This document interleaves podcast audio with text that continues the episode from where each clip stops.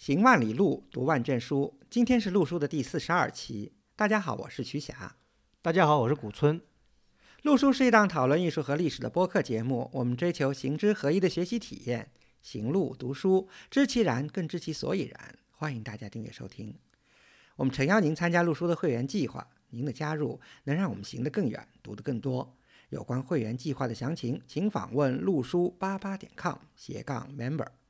陆书之友微店是购买会员计划和会员通讯的主要渠道。您的批评和反馈可以通过陆书的微信公众号联系我们，也可以发邮件至陆书八八八八 at outlook 点 com。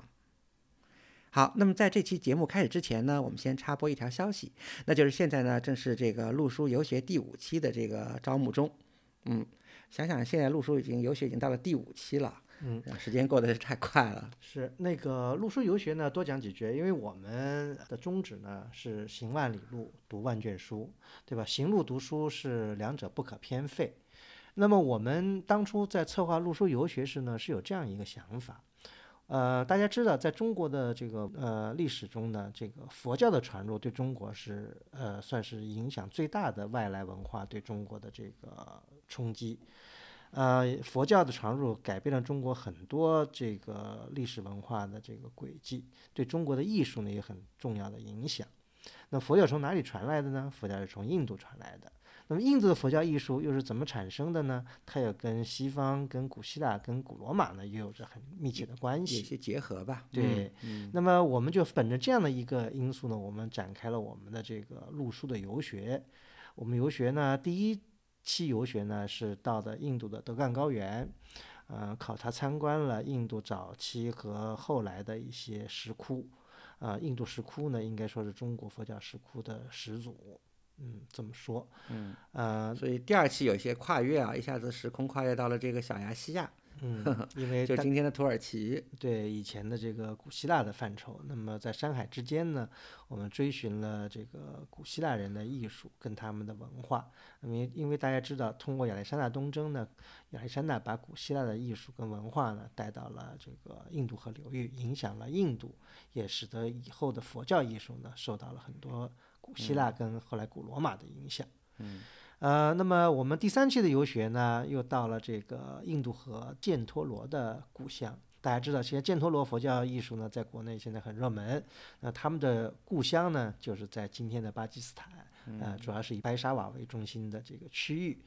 我们有幸呢，呃，饱览了这个各个类型跟各个时期的犍陀罗佛教艺术，嗯，的一些遗址啊，还有博物馆。对，所以第四期还没开始，是今年暑假，但是这个，呃，目的呢，就是目的地呢是印度的这个拉达克地区。其实，呃，怎么说呢，应该是环喜马拉雅，也是在高原上，呃。它的这个内容呢，主要是以当地的这个藏传佛教、藏传佛寺为这个特点。但是呢，因为当地呢，因为特殊的这个历史地理原因吧，它当时接受了就是印度晚期这个波罗王朝，就是佛教波罗美术的一些接受了很多这方面的特点。所以呢，我们这个等于是刚才呢第三期看看了这个这个 犍陀罗艺术，等于是这个印度。早期佛教艺术的这个早期艺术，然后后面再看一些晚期和它的这个余序，所以我觉得也是挺有意义的。嗯，因为这个呢，对中国的藏传佛教艺术有很大的这个影响跟传承吧。嗯嗯嗯。那么我们现在呢，在招募第五期。那第五期呢，我们又跳出了亚洲，我们来到了非洲。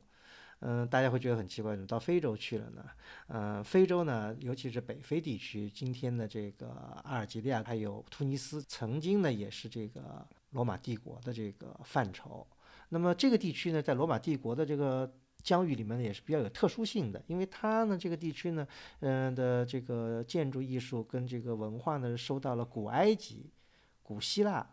跟古罗马。多重文化因素的影响，嗯，而且因为历史的原因呢，有些遗址呢还保存的相当完整，对的，嗯，所以呢，这个呢是给了我们一个又一个，就是说来参观领略一种多重文化互相交融所产生的一种一种嗯奇特、一种比较有意思的一种文明吧，我觉得对对，所以这个呢，我觉得对我们来说也是打开了我们的眼界。嗯，那总而言之呢，我觉得呢，嗯，怎么说呢？呃，路书游学呢，试图呢，当然不是说通过游学我们能成为一下成为专家或者怎么，那是不不现实的。但是呢，我们呢试图通过游学给大家打开一扇窗户，让大家能够知道这个世界呢是有丰富的而且是多元的文化所组成的。那么这样的话，使得大家呢根据自己的兴趣呢，以后可以更多的来了解。嗯嗯，就像你知道，我前一段时间我看有一个人说，说如果一个人一生中好像就说，嗯，最大的成就是什么，并不是积累了很多财富，而是说看你能改变多少人的思想。当然，我觉得这个用到我们录书可能有点太太不自量力了啊，呃，但是呢，我们希望通过我们的节目呢，呃，不是说改变谁吧，只是说给大家打开一扇窗户，能够看见一些呃 平时可能以前不太注意的风景，或者说，嗯、不或者或者结识一些有有趣有趣的朋友，对志同道合的朋友。我觉得，哎呀，反正怎么说呢，我经历的参加了这个前三次这个游戏，反正我觉得都是非常美好的回忆。哎呀，所以如果对这个第五期北非这个游学感兴趣的同学呢，可以呃关注这个微信公众号“艺术路书”去了解一下详情。当然，也有些这个朋友已经给我一些反馈，说是哎呀，说是你们怎么都是每天看遗址啊，这个单调不单调，累不累？我觉得也是乐在其中。而且我觉得游学本来就是有主题的嘛，我们并不是常规的这个旅行团去看一些这个常规旅行线路，都是其实走一些大家不常走的一些线路。嗯，另外呢，我们也会穿插一些多种因素吧，因为大家知道北非在中世纪以后，阿拉伯人的这个呃到了那里也传入了这个伊斯兰教，一直到现在。那么呢，我们在这个我们的游游学中呢，也会穿插领略一些当前的这个文化跟风貌，包括什么它的这个中世纪的古城啊，或者伊斯兰教的风格呀，甚至包括当地的比较有特色的融合了法国风情的 这个菜菜系啊，对吧？还有当地的这个美酒美佳肴，对。哇哦嗯哇，那这个只是插曲了啊，这个游学的主题我觉得还是要鲜明的啊。对嗯，好，那么我们这个游学呢，我们就聊到这儿。嗯，好，那那今天我们聊什么呢？今天呢，我们聊一座博物馆。呃，这座博物馆呢，听起来呢有点令人匪夷所思的是它，我认为是它很小。为什么说很小呢？呃，像因为大家知道现在呢，国内呢，呃，有这个大型博物馆的这个热潮，对吧？也有这个博物馆人头攒动的这个现象。那大家呢都喜欢去逛博物馆，博物馆一夜之间呢成了一个香饽饽。嗯，所以呢，各个地方呢，不仅是各省了啊，其他城市呢也都在建，动辄是几万平方米，甚至十几万平方米，甚至几十万平方米的大博物馆。对啊，不光城市，现在大学也在建博物馆。对，嗯，完了，这个不仅是这个大城市啊，各个城市都在建博物馆。博物馆是作为一个像是一个文化工程吧。另外呢，博物馆的藏品呢，大家也都以这个数量来建藏。比方说，当然当仁不让的第一位是故宫，果然故宫说我自己好几一一百一两百百万是吧？对嗯一百八十多万件藏品，哇，说是这个如果变变还能变出更多的来，因为有些东西一件可以分成两件之类的。嗯，相比我刚才讲的动辄几万、几十万平方米藏品，动辄几十万、上百万的博物馆，我们今天要讲的这个博物馆当然不在国内啊。呃，先卖个关子，这个博物馆呢，嗯，馆舍也非常小，呃，非常小巧，大概就几千平方米的这样一个规模。那么呢，藏品呢，据他网站的介绍，他归了包堆到现在的藏品一共才三百多件。还真是三百多件，嗯，就这么小规模的一个博物馆，我觉得，就是你难以想象啊，对三百多件但是但是他们认为，或者他们认为，不是他们认为，他们要求自己的博物馆是世界一流的，而且大家也认为这个博物馆是世界一流。所以古森老师刚才说了那么多这个博物馆的小，我想给大家分享一些我自己的体验，因为这个博物馆我是慕名而去的，而且我一点都没有感觉到这个博物馆有那么小。所以刚才听古森老师说它只有几千平方米的面积，我还有点儿疑惑，是有那么小吗？其实确实是这么小，但是我在那个博物馆里流连忘返了一天，对，它是只有三百多件藏品，但是我根本感受不到那么小的一个数字，我觉得那儿的藏品太多太丰富了。一天时间我几乎都看不过来，就有这么一个感觉，嗯，太神奇了。那么先介绍一下谜底吧。这个博物馆呢是位于美国的德克萨斯州，大家知道德克萨斯州是土地面积是美国最大的一个州啊，呃，也是在美国人心目中都是属于一个比较南方的一个比较这个 nowhere 的一个地方，因为除了牛仔，除了这个。荒漠，这个。但对，但我还是想纠正一下，因为呃，我觉得对德州的这个 stereotype 现在其实真是可以改改了，因为德州人、德州政府他们自己的宣传册上也说，其实你知道吗？德州是美国城市化最高的州，你都难以想象这么一个牛仔州，这么一个遍地是荒漠的，它确实是美国城市化最高的州，它甚至比 California 还要城市化的程度高，因为好像它超过五十万人口的这个 city 啊。有十五个，嗯啊，对。那么当然了，这个了解这个美国情况的也知道，德州呢被人很多诟病的就是德州的这个保守。德州的这个一些这个各种各样的一些大家的这个看不惯的或者暴发户的这种心态，因为美国在欧洲人眼中是暴发户，德州在美国人眼中是暴发户。呃，这个有一个美国老电影就讲德州一家人突然好像后院里挖出颗油井来，这是多多多少年前的老电影了。对啊，完了，一家人一家人就一家人高高兴兴拿着钱跑到拉斯维加斯去，完了这这个真是老黄历的，这个不足为。但是我们不能太偏离主题啊，就是，但是我确实想表达的是，就是德州确实不是大家原来想所想象那样，德州也确实在提升，而且另一方面，像德州的保守也在改变。嗯，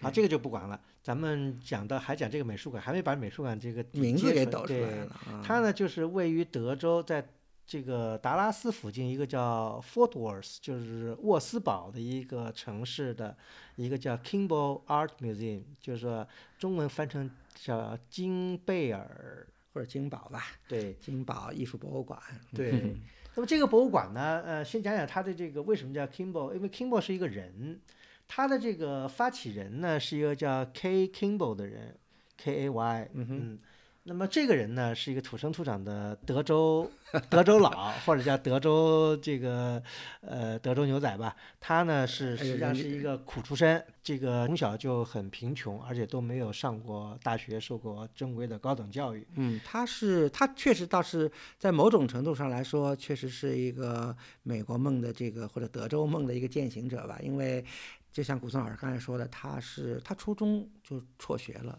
然后就在一个面粉厂里当当当办公室的这个 office boy，呃，非常但人很聪明，最后居然成了到他中年的时候已经成了七八十家企业的一个老板，嗯啊，呃，就是说所涉的行业遍及了这个食品业，然后这个零售业，这个买 grocery 啊，买这个 food 呀，然后甚至是保险。啊，成了一个大富翁。但这个呢，当然不是孤立了，因为我们以前在节目中讲到，在美国这样的这个例子不乏其人。比方说，我们以前讲到的弗利尔，对吧？弗利尔也是这样一个穷苦出身的，靠自己单打独斗，完了这个成为了车皮大王，好像对吧？对。完了，嗯，对这个亚洲艺术有兴趣，完了这个把终身的这个收藏后来都奉献了，奉献给。美国政府了，对美国政府 变成他们这个美国国家博物馆系统的一部分，对吧？嗯。那么我们也讲过以前的这个堪萨斯城的这个纳尔逊，报业大王，对，呃，也是把这个自己的这个收藏，把自己的钱拿出来，呃，贡献给了这个。他成立的，他们都是这些呢，就是说，除了弗利尔以外，其他的有些都是属于这个成立的叫私立机构，就是理事会。对他们都把这个把自己的私人财产拿出来成立，一般做法就成立一个基金会，完了呢，由这个基金会来来负责这个博物馆的运作费用什么这些，那他就。呃，应该说是标准的这种美国的私立博物馆，他们有一套非常完整。这个我们以前节目呢曾经讲过美国的私立博物馆的这个构成跟性质。呃，绝大部分美国的这个我们提得上名的博物馆都是这个就是私立或者半私立，就是非政府的，然后由私人的基金会和理事会管理和控制的。对对，所以美国的私立博物馆和我们中国这个私立博物馆完全不是一个概念。我们叫私人博物馆。嗯，对。因为它一旦变成博物馆，那正是即使私人他也没有办法来为所欲为的支配里面的这些藏品了，因为嗯已经不属于他个人所有了。对所以这个金贝尔博物馆呢，它就是一个典型的一个私立博物馆。呃，就是刚才我们讲的这位 K 呃 Kimball 先生呢，他嗯，他虽然没读过什么书，但是他还挺爱好艺术的，所以他在自己发了财以后，在一九三零年代就成立了以他名字冠名的叫金贝尔艺术基金。呃，以后到了他快临终之前，他觉得德州确实暴发户形象不太好，所以他也有自己的遗愿，要为这个州啊，他的家家乡啊，要提升这个自己的文化水平，尤其是在艺术方面的这个涵养和素养。所以他就立下了遗嘱，他把自己全部的，就是自己所属的全部财产都交给原来那个就是他成立的这个基金会，而且目标就是要这个基金会建立一座世界一流的博物馆。嗯，那么呃，Kimball 先生是一九六四年去世的。那么去世以后呢，这个他们这个基金会呢就开始要筹建这个博物馆。嗯那么他们请来了这个原来在这个洛杉矶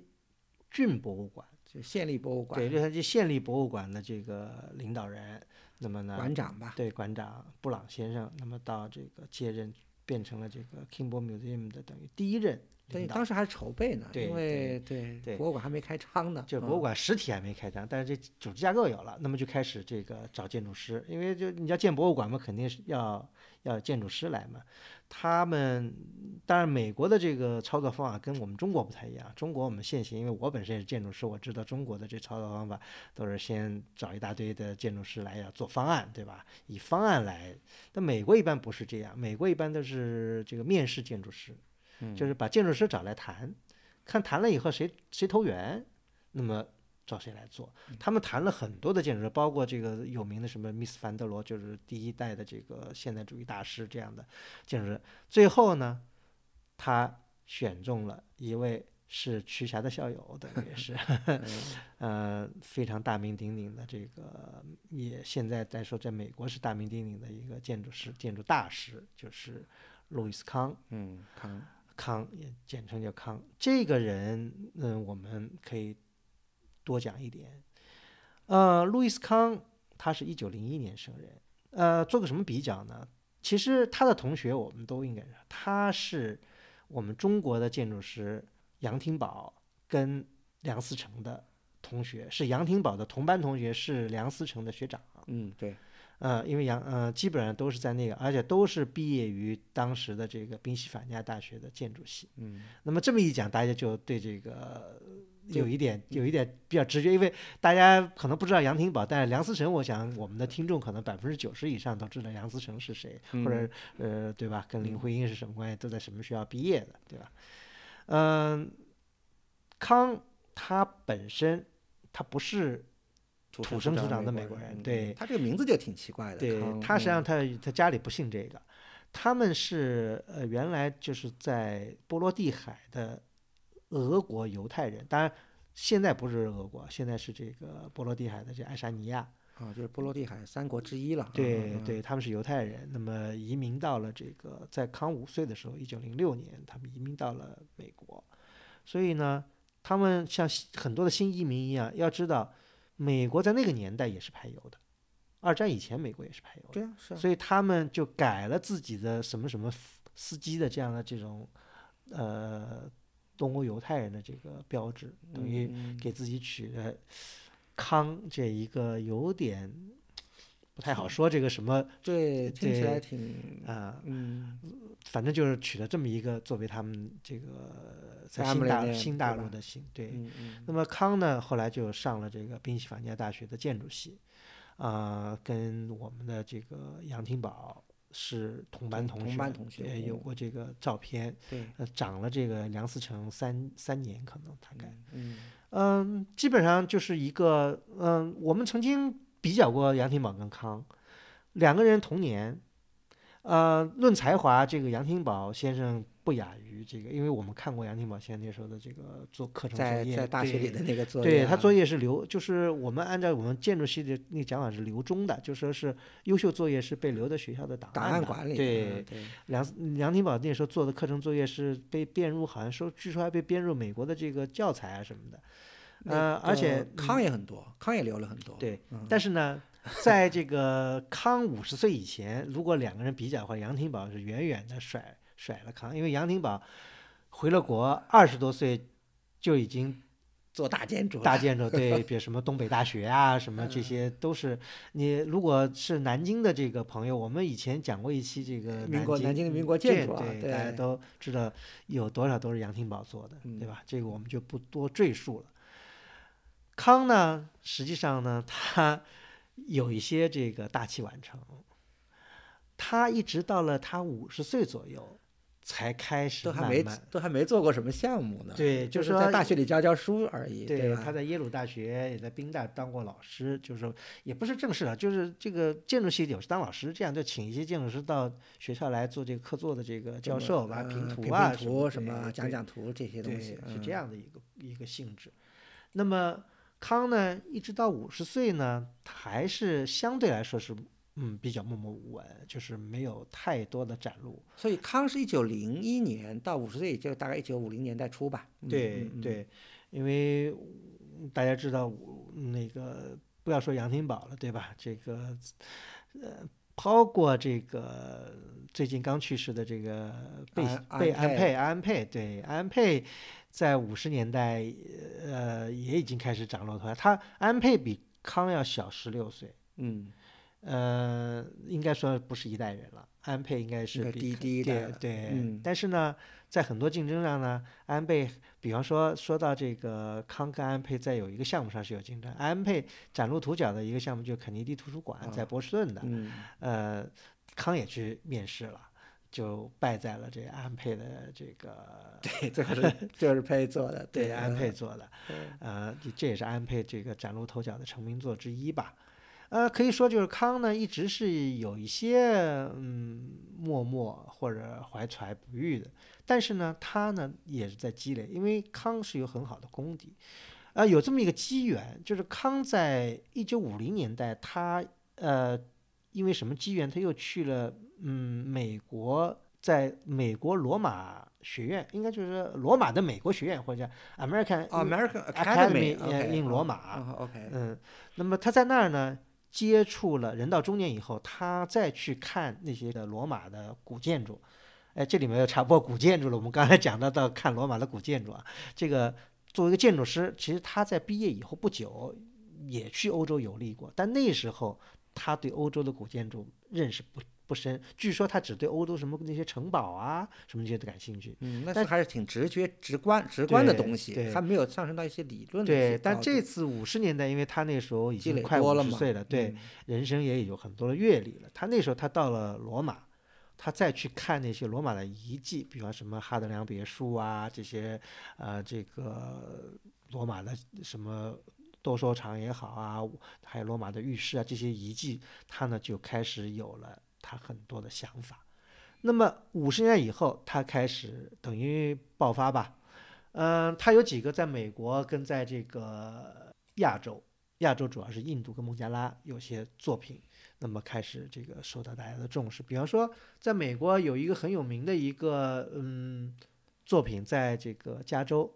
叫那个 Salk Institute，是一个呃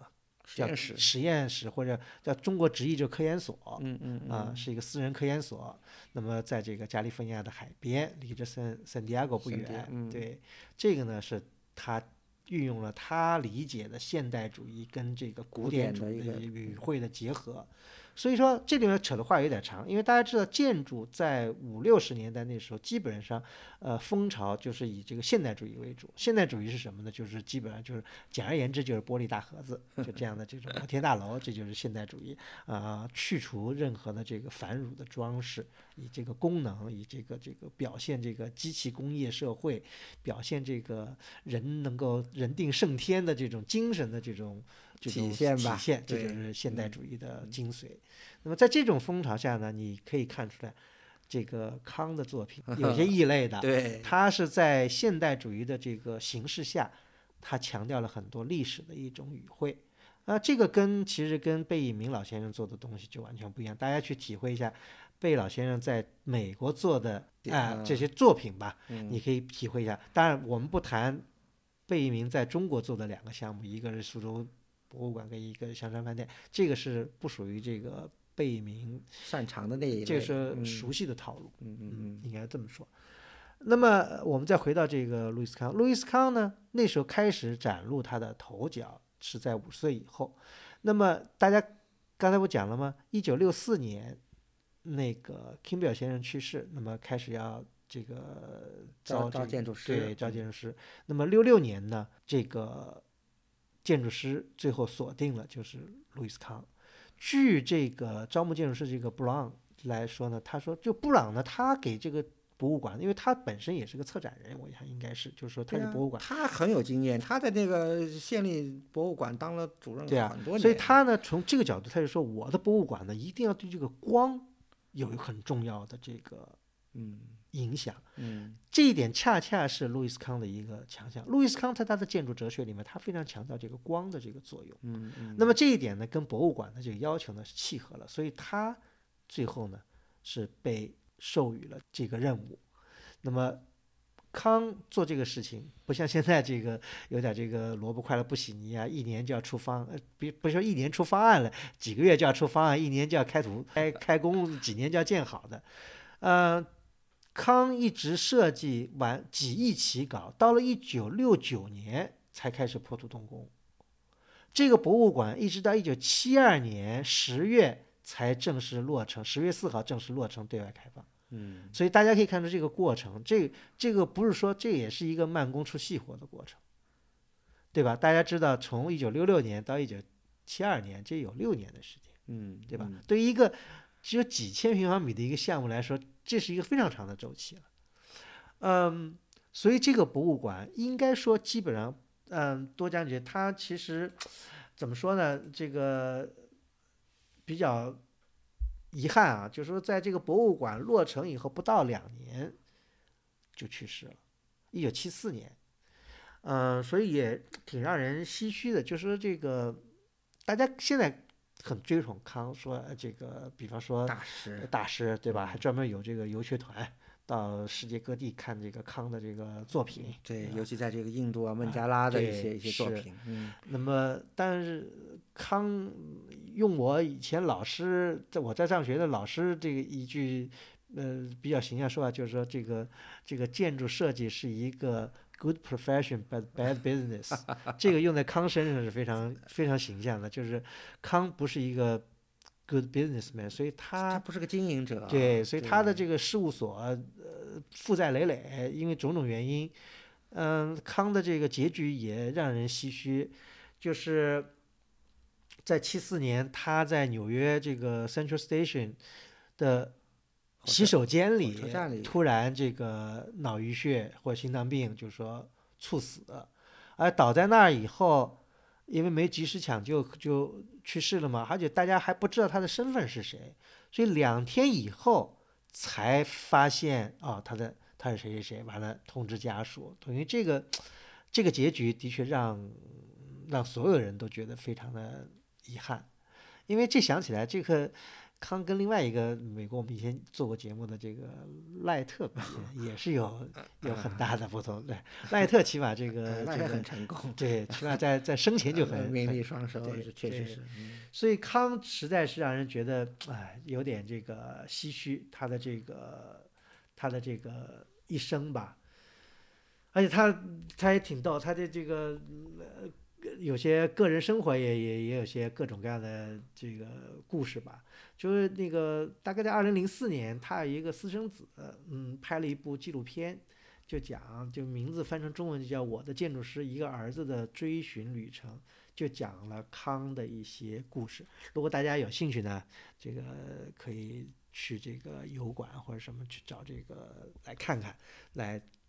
了解康的一生。所以我们就不再多讲康的这个很多的这个东西，因为也可以讲很多。但是呢，我们还哎，但是刚才这个，因为我们他毕竟和杨廷宝是同学嘛，因为也可以简单做一比较嘛。就是康成名之前，杨廷宝已经在国内是已经是赫赫有名，做了大量的建筑。但是康从五十岁以后开始这个厚积薄发吧，咱们可以这么说。但是好像五十一九五零年代以后，这个杨廷宝先生好像的作品就越来越少了。哎，那这个因为也是大形势，因为大家也知道，这个五零年代以后的这个两个国家的这个面貌是不一样的了，对吧？五十年代美国开始在二战以后有一个腾飞的一个时期，那我们五十年代、六十年代是什么样的情况？那么咱们就不多讲了。但是呢，当然，呃，杨廷宝先生最后是以这个以这个江苏省副省长的这个身份退休的退休的，对，这是完全不可同日而语的。嗯呃，那么当然，那个大家讲到这个了呢，梁思成先生还是以人大常委会呃常委的身份，对吧？最后最后开的追悼会。那么呃，回到这个我们讲康啊，这康跟这个博物馆，就是康设计这个 Kimball Museum 呢，当然刚才讲到这个博物馆要求这个要有这个光在里面起到这个作用。这个博物馆，如果大家去就能看到，它这个博物馆很特别，它实际上是基本上是一层平层的就，是个 flat，对，嗯。远看呢，中国人讲的不好听一点，像个仓库，像个就像个站，像个粮仓，或者它就拱就是券顶的，像这个东北屯粮的那个粮囤嗯。那样的一个不起眼的一排一排的，就一，但它呢有它的奥妙之处，所以说一衡量一个建筑，这就讲有一个问题，就是因为大家知道我是做建筑师的啊，这是我的主业，那有些就呃会员呢就在我们聚会的时候吃饭时候会问说，哎，怎么样评价一个建筑？这个的确让我很难回答的一个问题。怎么样评价一个建筑？这个的确真的是公说公有理，婆婆说婆有理。但是我觉得，我打个比方吧，建筑吧，有时候就有点要像好的建筑，就有点像那个像品尝橄榄。就你大呃现在可能吃橄榄人也不多了，我 这个南呃在江南地区人可能知道，原来南方人有一种叫那个有一种橄榄，对吧？就是一种小食。那么吃在嘴里以后呢，是慢慢慢慢慢慢夹磨夹磨才能品出味道来，而不是说这个建筑是你一口吃下去，哎，你就会觉得这个这个并不是好的建筑。所以说，嗯，康的建筑我觉得就是这样一个，就说是要慢慢的品味，或者就是说像喝茶似的，第一铺可能还没喝出味道，第二铺可能才有味道一样。就是说康的建筑，尤其这个 Kimball Museum，你去你第一眼你会觉得，哎，这个建筑为什么会去大家会评价那么好呢？这里面有很多原因，对吧？一个就是说它在这个建筑里面很巧妙的利用了自然光线。那这一点呢，后来人呢也有一点一些不同的评价，因为什么呢？因为从一个现代化的博物馆来讲呢，可能还是全部的这个可控光可能是最好的。当然，这是有有有争议的了，因为在这个康之前，哎，这里头有很好几次反复，就是说曾经一阵子强调过，哎，有些自然光，但是后来呢，至少在一九六零年代之前，博物馆的一个基本上的一个倾向都是可控光，嗯就基本上要把它全部封起来，你然后光是可以调控的，这样可能对展陈更有利。嗯但是我觉得。至少康在这方面是做了有益的探索，而且基本上有了康这个相对于比较成功的实践以后，博物馆在运用自然光方面就越来越大胆了。嗯，这是一点。那么从建筑的这个形式来讲啊，就是这个英文讲叫这个 form，这个大家知道，康到了五十年代以后，尤其它晚期以后，他一直对一些这个古典元素的东西情有独钟，包括呃我刚才讲的这个在加州的这个 Salk Institute 的，它无论是平面还好，还是它的这个空间构成，它运用了很多他在罗马那时候看到的这个古罗马建筑的一些。一些元元素嗯对，那么这个实际上在这个康设计这个 Kimball Museum 时，他也想到这个问题。它的一个最基本的一个形就是古罗马的，大家知道古罗马建筑的一个最大的一个创造，就是一个它利用当时他们古罗马特有的这个天然混凝土凝土，嗯，火山灰做的天然混凝土来起的这个券，就是去穹顶，或者是罗马的这种渡槽，那嗯大这个大的这个券，嗯，对吧？还有这个一个是体量大，一个是空间好。对，那么这种券或者这种穹顶呢，对于康来说，他觉得它是一种非常值得利用的一种古典元素，所以呢，他在做这个 Kimball Museum 的时候呢，他就用了一种从剖面来看是一种叫这个呃摆线，就是一种一种一种曲线，它叫摆线，就这样的一种曲线来作为它穹顶的一一个形式。那么他就重复了这种这种券。那么呢，而且他认为呢，他采用的采用了什么呢？采用的石材也是有点像这个古罗马人用的，就是说他的这种基础用的是混凝土，对吧？他呢用这种一种类似于这种这种呃我们。中国讲叫做冻石，就是这种带这种石材呢，在这个古罗马用，古罗马用的很多，就是这样的这种石材。那么他呢也用这种材料来试图呢来。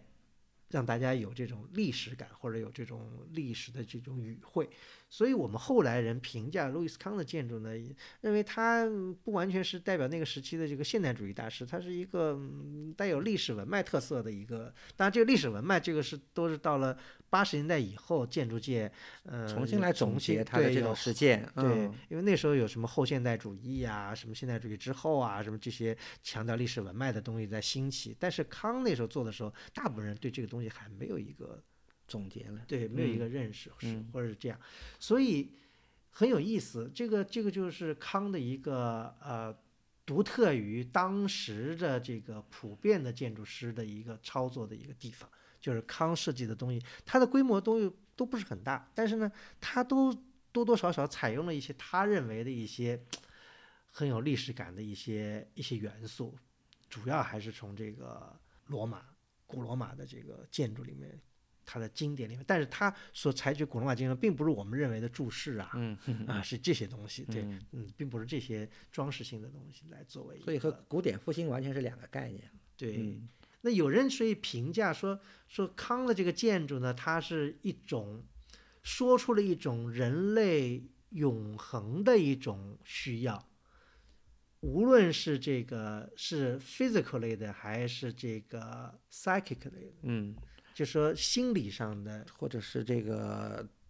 生理上，对对，是这样的一种，当然这是对他比较高的评价。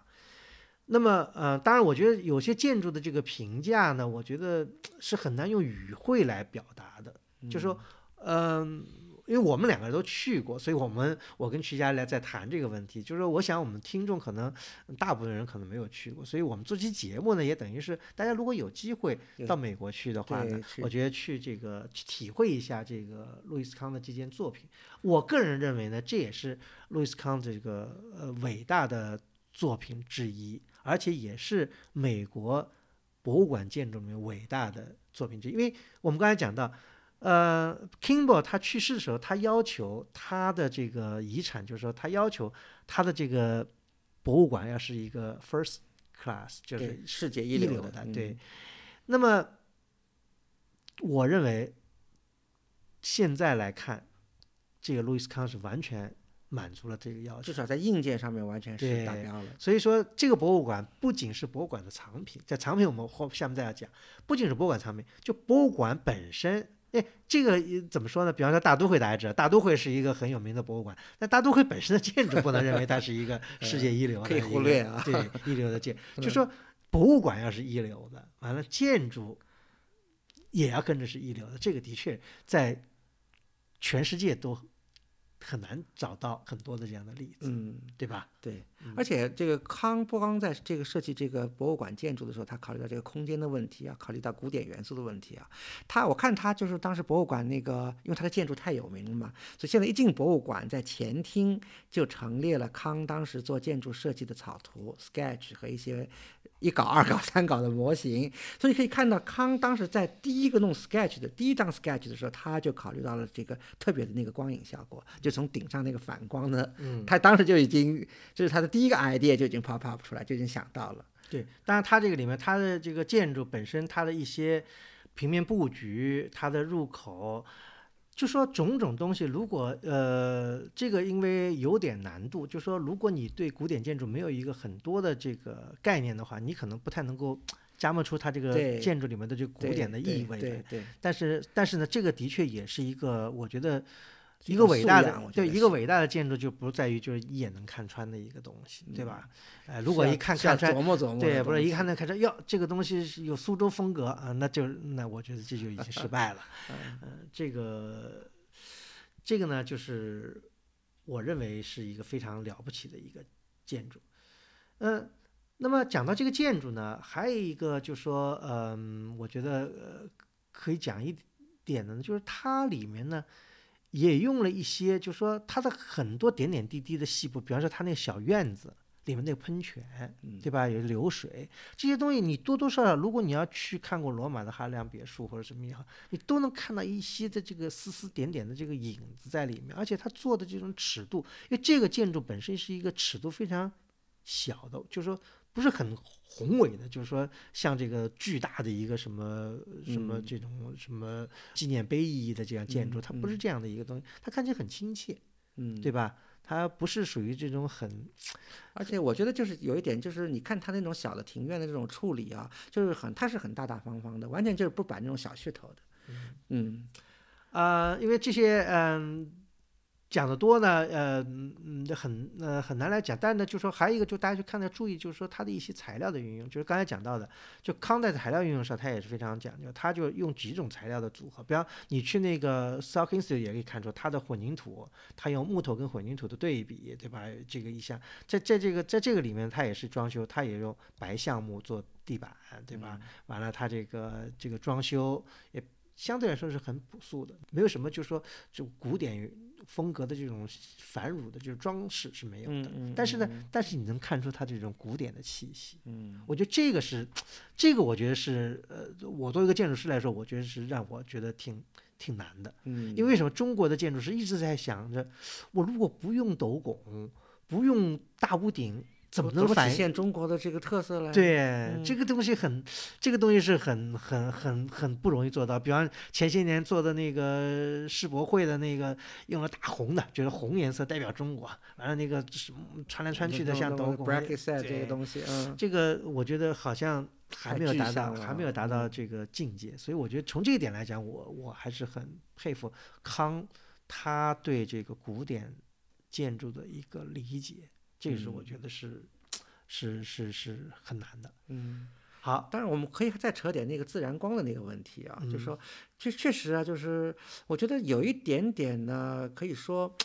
嗯，运用自然光也是有有利有弊。就是在很多方面，就是说对于展品而言啊，比如说康的这两个展厅，它有北厅和南厅嘛，然后穿插着一些小的这个庭院，然后自然光从一个从庭院的那个窗透过来，第二个从顶上的那个，它做了一个特殊装置可以反光，对吧？是可以把整个展厅这个照亮。我觉得在这个南厅和北厅如果展示雕塑的话，真的是 perfect。真的是我觉得是这个精彩绝伦，但是因为呃博物馆大量藏品还是这个欧洲的油画 那种那种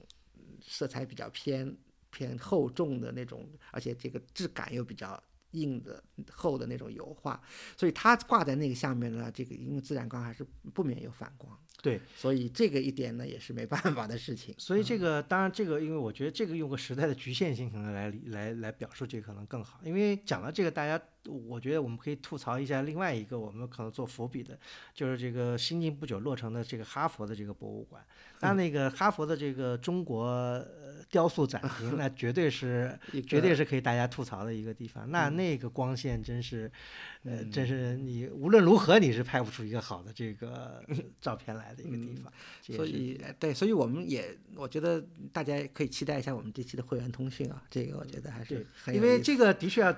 对着会员通讯来听我们的节目，因为不然好多东西我我我讲了，你可能也词不达意，你也不太知道我在讲些什么。嗯，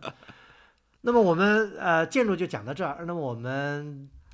呃转到这个博物馆，它博物馆之所以博物馆好，它除了这个硬件的。建筑以外呢，它的这个收藏虽然只有区区的所谓的 几百多件，但是它叠起来就是匪夷所思。但是我觉得就件件都是精品，嗯，对吧？嗯，可以这么说吧，因为是这样的，因为原来不是那个呃，Kimball 它不已经有一个叫艺术基金嘛，一个 foundation 对吧？就当时呢，他们已经在就在博物馆成立之前很久很久，就在 Kimball 在世的时候，他们已经在收收藏一些艺术品了。呃，当时他们主要是收十七、十八世纪的这个英国和法国的这个绘画，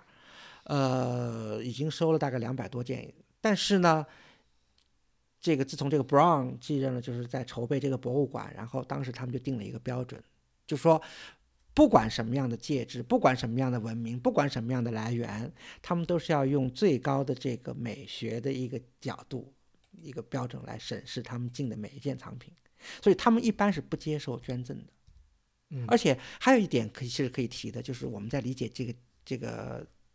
Kimball Museum 的时候，就是这个 Kimball Museum 的管理方，就是这个理事会和基金会啊，非常成功在经济上，就是把这个 Kimball 夫妻以后留下来这个钱，能够不断的源源的这个生财，所以 Kimball Museum 它。区区这么大一个 museum，三百多件藏品，然后每年还在不断的购藏。七零年代、八零年代是购藏的高峰。他当时博物馆的经费可以说是在美国这么多博物馆里可以说是非常非常宽裕、非常丰厚的。所以真的是啊，真的是这个有有有句话说“贫穷限制了想象”啊。当时真是他们因为有大量的这个经济的这个支持，所以他们能够做很多他们能想实现的一个事情。所以在藏品上，所以他们可以以最高标准来遴选他们的这个藏品。嗯，所以任何事情都没有财力作为保障是没有办法实现的。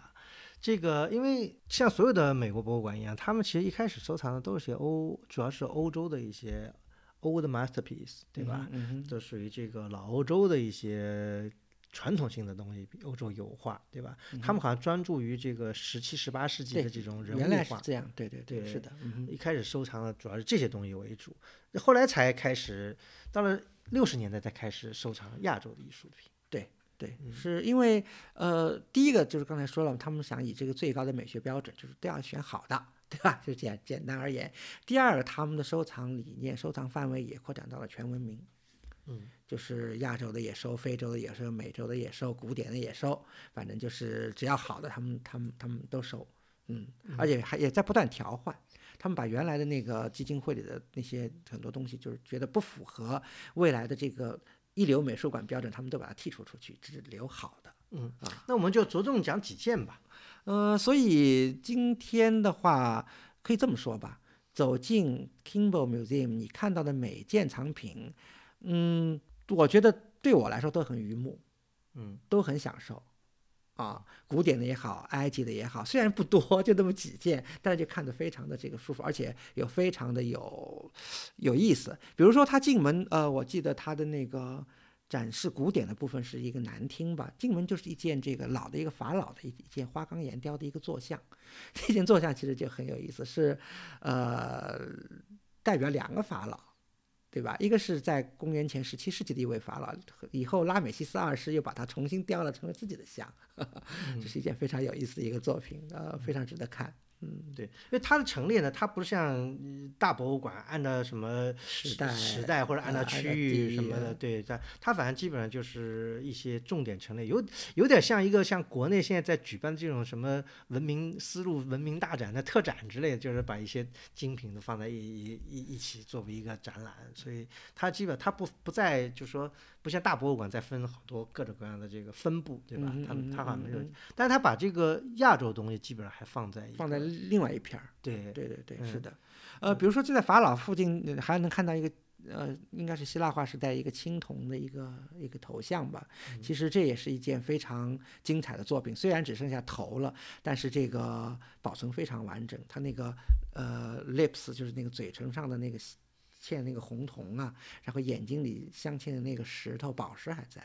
而且这个像应该是这个里比西斯原作的这个一个运动员，在一个挂体泥的一个运动员的一个一部分，而且头头部保存的那么完美，也是非常少非常少有的。嗯嗯嗯那么另外就是还有一些这个呃一些欧洲的一些绘画，对吧？嗯，这些呢，这个呃因为呃怎么说呢，这都是都是 master 对？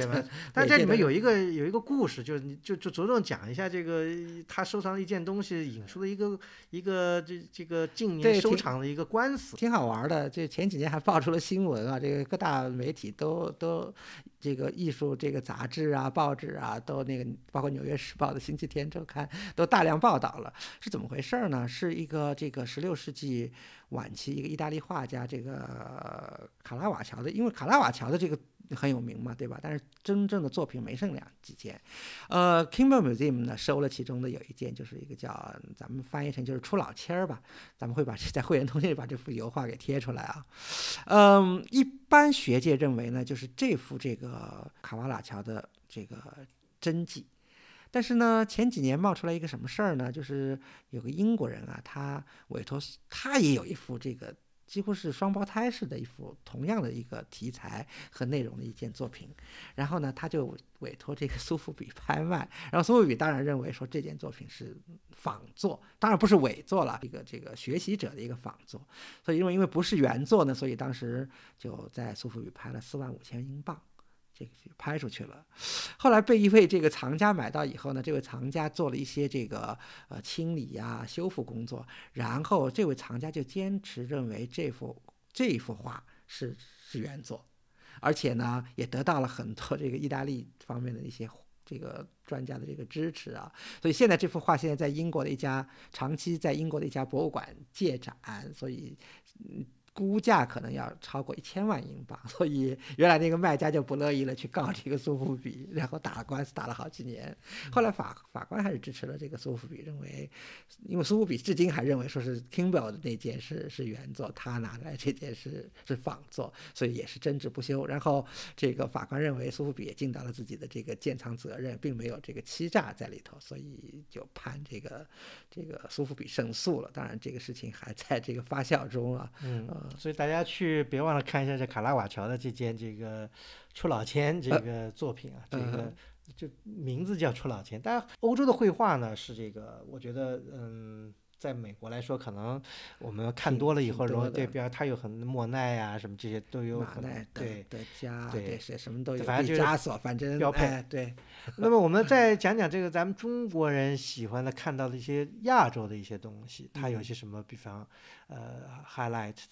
嗯，他就像刚才古村老师说的，就是他收亚洲的东西是六十年代以后开始慢慢收的，然后呃，现在在他整体馆藏的三百多件馆藏藏品中，亚洲部分已经占到了一百一十多件，等于有三分之一。在数数量上呢，应该说是这个和欧洲的部分应该是基本上持平了，但是在展陈的空间上呢，还是要比。那个前者要弱一些，因为空间还毕竟不是很大，但至少咱们走进展厅看呢，还是很愉目的。嗯，我为什么用这个词儿呢？我觉得，呃，很愉悦，很美。但是有些东西呢，也不好说，这个咱们就不展开啊。呃。有一些还是不错的，比如说他也收藏了，比如说咱们就拿中国艺术而言啊，他一百一十多件亚洲艺术里，我觉得大概有近二分之一吧是中国艺术，然后有不到二分之一是日本艺术，然后还有一些呃朝鲜半岛，然后南亚的，然后东南亚的，就是也也是这些东西吧。那中国艺术里呢，他收藏了一些绘画，我从他这个收藏的绘画里，比如说他有一些，我觉得他还是这个呃馆方还是比较亲。就是请，就是比较看重明代元明以后的这个文人画，尤其是这个以吴派、这个吴门这种画派的，我觉得他们还是比较欣赏。比如说像这个文家呀，呃，这个以后，比如说到了以后的像像龚贤啊、董其昌啊、鲁智啊，类似的这种文人画，他们比较喜欢，呃，收了一批，呃，然后呢。在造像上呢，他们呃有一件还挺不错的，是一件宋代的呃文殊骑师的一个铜像。你仔细一查，是谁卖卖给他们的？是安思远卖给他们的。对他们从安思远那得了不少东西。其实还有一件，其实呃菩萨立像还是挺。挺值得注目的这件菩萨立像呢，和现在这个河北省博和山西省博那个唐代的那个挂满璎珞的，有非常曼妙身姿那种那种躯体的那个菩萨像是非常像的。而且从 Kimball 这件来看，呃，在艺术术造型上可以说是有过之而无不及。嗯嗯，但是你看看它的这个地藏的这个来源呢，它是呃四十年代一个欧洲藏家收的。然后八六年苏富比拍了，然后拍给谁了？拍给 Eskenazi 了。然后 Eskenazi 只藏了一年，第二年就又拍出，就拍给这个 Kimball 了。所以也很美，但是有一些这个不好说，就是 too good to be true，这个太美了。不知道大家能不能理解这里头的含义啊？嗯嗯，那么它除了中国的东西，它还有一些日本的东西，对吧？日本东西其实还是挺不错的，比如说，我觉得它日本，当然日本的这个浮世绘啊，日本的一些这个 prints 啊，还有日本的日本的这个绘画，它收藏了还是水平挺高的。嗯，当然我个人是注重那个雕塑作品的是比较多，比如说，嗯、它有一件还是非常了不得，是快庆的一件这个释迦立像。大家知道快庆啊，这个是嗯镰仓时代的一个运庆、快庆，对这个庆派的这个这个大雕塑家，嗯对吧？呃，存世作品也可能就二十来件吧。他这件应该还是比较靠谱，是那个日本的一个大古董商，就是那个那个叫龙泉那个就是编龙泉纪方的那个那个那个那个公司，这个卖给他的，应该是相当不错的。他还有一件，比如说呃，有一件呃。正等身大的一件日本这个修验道始祖这个一行者就一小角的一件这个雕刻，我觉得还是挺挺挺不错的。还有一个镰仓时代的一个六臂的如意轮观音坐像，嗯，嗯，相当精美。对。嗯，那这些呢，当然是这个，我觉得它的这个亚洲藏品里面的精品啊。嗯我觉得这个我们最后吧，我们讲一件东西，因为为什么要讲这件东西呢？因为这件东西跟我们马上一个多月以后要去印度 要看到的，要要要形成对比，就是它有一件这个马图拉的这个风格的一个佛坐像，嗯嗯嗯，是的，嗯。呃，是标准的马图拉的这种红砂岩的这种对红砂岩的，而且特别完整，而且是上面有这个纪年的，是现在推算下来是八十二年，嗯，公对元八十二年，对，公元八嗯十二年。那应该是早期的这个，呃，对啊，因为大家知道这个，这也是佛像，就是说，因为现在也是以前咱们也说过多少次了，在节目里，就是佛像到底起源于哪儿？是马图拉还是冈达尔，对吧？还什么时候起？对，而且是什么时候？这几个问题现在还是争论不休。当然，我们从这件来看，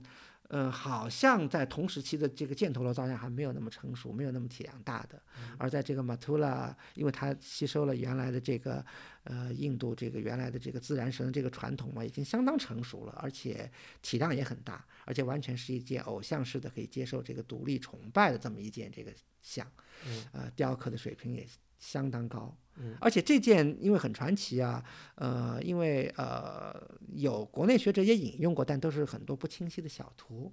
这真正到这个博物馆去亲自拍过的这个还不是很多，嗯，因为毕竟这个博物馆还去的人比较少对啊。对，嗯所以我们这么说呢，就是给大家这个打开一扇窗，大家知道安利一下种个草对啊，对种个草挖个坑，大家知道如果。有机会在美国到德克萨斯去的话呢，千万不要错过去这个沃斯堡。其实我那次，因为古森老师您是很多年前去的啊，嗯然后我是前几年去的吧，对，五六年前了。呃，还有一个我觉得这个博物馆对我体验很深的，我觉得是博物馆的一种气氛，嗯就是 因为这个博物馆的建筑太成功了。而且这个不光是室内的这个光影，这个空间的这个布局设计，它包括外面的很多这个庭院设计啊、环境设计啊，都是可圈可点的。而且它的这个博物馆，就是你到点博物馆闭馆以后，它是内部是不能让去，然后外面呢是可以参观的。而且这个经常逢到周末，因为在这个沃斯堡附近有这个这个。德州大学的分校嘛，然后他们那个社团呀，各种各样的这个艺术组织啊，也在这个博物馆的庭院啊，这个雕塑园啊，还有这个呃水边啊，这个水池边组织各种各样的这个音乐啊和艺术的和现代的也好，古代艺术这种表表演活动，所以气氛真的是很好。嗯嗯，所以呃，这一点我觉得也是所以值得大家想的，就是说，博物馆呢，的确它不应该是个死的，它应该是成为现代人们生活的一部分一部分，而且我觉得，我觉得怎么说呢？这个 K. Kimball 先生的遗愿就是怎么说？要第一个提升德州的一个文化品位、文化档次；第二个要建立一个世界一流的一个博物馆。我觉得，当然建立世界一流的博物馆有许多种方法，但是至少我觉得。呃，他的这个遗嘱执行人，这个理事会的这个博物馆馆长，他们确实，我觉得在短短的一二十年时间里，确实达到了这个 Kimball 的这个实现了 Kimball 的遗愿吧。嗯，好，那么我们再次安利大家，希望大家有机会呢去看一下这个又小又大的博物馆。好，谢谢大家收听，我们下次再见。